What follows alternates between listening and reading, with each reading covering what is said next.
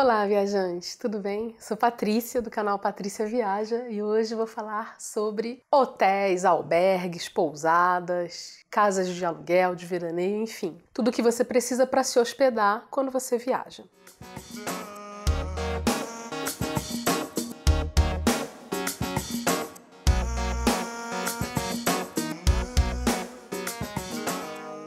Como escolher uma hospedagem quando você não tem referência, indicação de ninguém que já foi, ou você não conhece o lugar, enfim, quando você não tem muitas referências e as avaliações do site de pesquisa não te convencem muito. Quais as minhas dicas para escolher lugares que não sejam furados ou que tenham potencialmente a chance de não ser uma furada na sua viagem? Primeira coisa, para você ter um lugar que tenha o mínimo de higiene, na minha opinião, tá, gente? O mínimo de higiene, padrões de higiene aceitáveis, que você não tem recomendação de ninguém, ninguém te indicou, então, para evitar que seja um lugar com padrões de higiene muito baixos, evite lugares que aceitem animais. Evite lugares que permitam que as pessoas fumem dentro dos quartos ou dentro do estabelecimento. Ah, você é contra animais?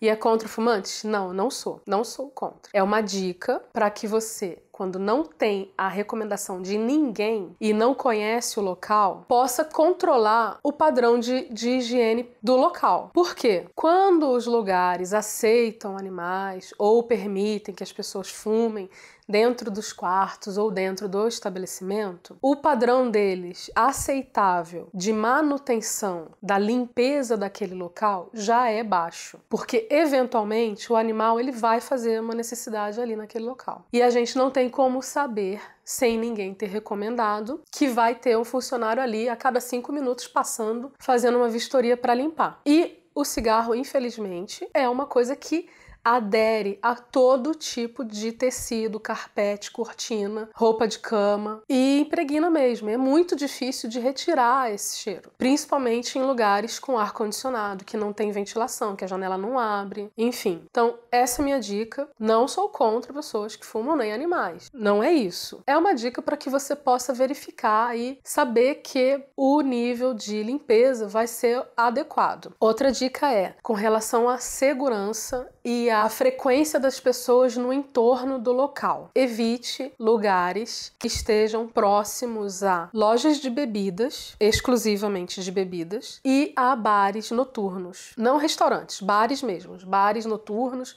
casas noturnas. Por quê? São lugares em que as pessoas vão para comprar e ingerir bebidas alcoólicas e pode sair fora do controle ou você pode ter contato com uma frequência de pessoas que têm o vício do alcoolismo. E esse tipo de, de situação atrai problemas, eventualmente atrai mais problemas e atrai também situações desconfortáveis e que as pessoas não querem se deparar com elas quando estão viajando para um lugar para descansar ou para ter um lazer com a sua família. Então, são duas situações de limpeza primeiro e de segurança. Ah, como eu vou saber que o estabelecimento aceita ou não aceita? Vai estar nas regras lá, o que ele aceita e o que ele proíbe. E a situação de ser próximo ou não de uma loja de bebidas ou bar, você vai verificar no Google Earth ou Google Maps. Você vai colocar o endereço do estabelecimento e vai verificar ali. O Google geralmente mostra os estabelecimentos que tem ao redor. Se você puder ver,